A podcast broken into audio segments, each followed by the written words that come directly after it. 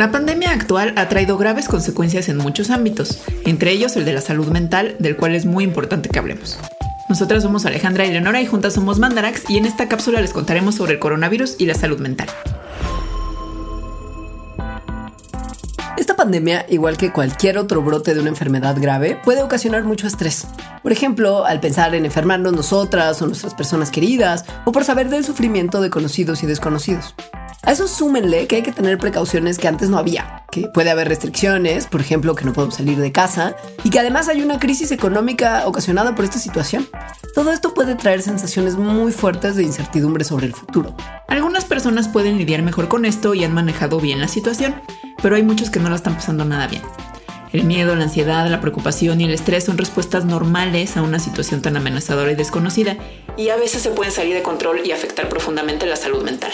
El estrés emocional que ocasiona la pandemia se expresa principalmente como miedo al contagio, ansiedad, preocupación, angustia, enojo.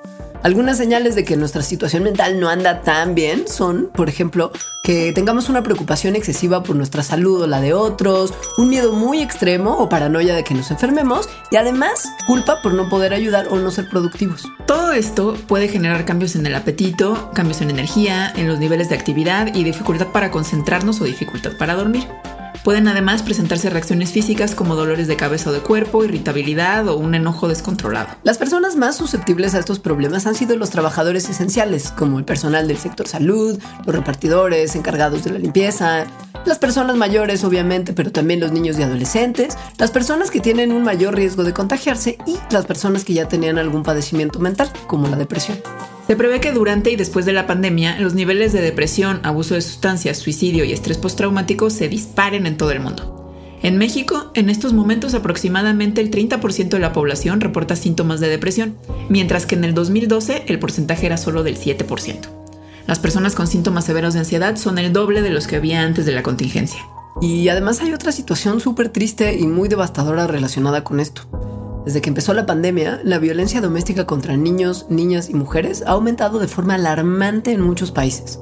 En Australia un 40%, en Francia 30%, en Argentina 25% y en México, tan solo en la Ciudad de México, las llamadas por este tipo de violencia se triplicaron durante la jornada de sana distancia con respecto del año pasado. Hasta aquí la cosa suena muy gris, pero hay mucho que podemos hacer para lidiar con la situación.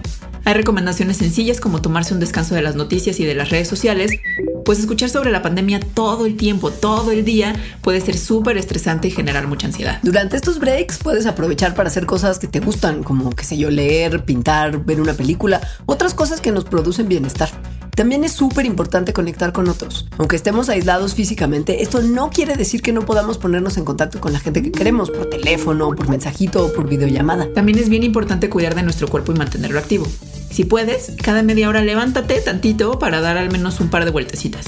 Estírate, haz ejercicio, limpia tu casa o asoma tu cara por la ventana para respirar aire fresco y que te dé el solecito. Y si crees que necesitas ayuda profesional, es súper importante que la busques. Hay muchos terapeutas y psiquiatras dispuestos a atender por teléfono o videollamada y además se puede empezar terapias y tratamientos a distancia. Esperamos que esta información les sirva y les sugerimos escuchar nuestro podcast Mandarax, explicaciones científicas para tu vida diaria. Estas cápsulas son un proyecto apoyado por el Consejo Nacional de Ciencia y Tecnología. Agradecemos la colaboración de la Red Mexicana de Periodistas de Ciencia, de la doctora Marina Escalera Zamudio y del psiquiatra Rafa López. Lucky Land Casino asking people what's the weirdest place you've gotten lucky? Lucky? In line at the deli, I guess. Aha, in my dentist's office. More than once, actually. Do I have to say? Yes, you do. In the car before my kids' PTA meeting. Really? Yes. Excuse me, what's the weirdest place you've gotten lucky? I never win and tell. Well, there you have it. You can get lucky anywhere playing at LuckyLandSlots.com. Play for free right now. Are you feeling lucky? No purchase necessary. Void where prohibited by law. 18 plus. Terms and conditions apply. See website for details.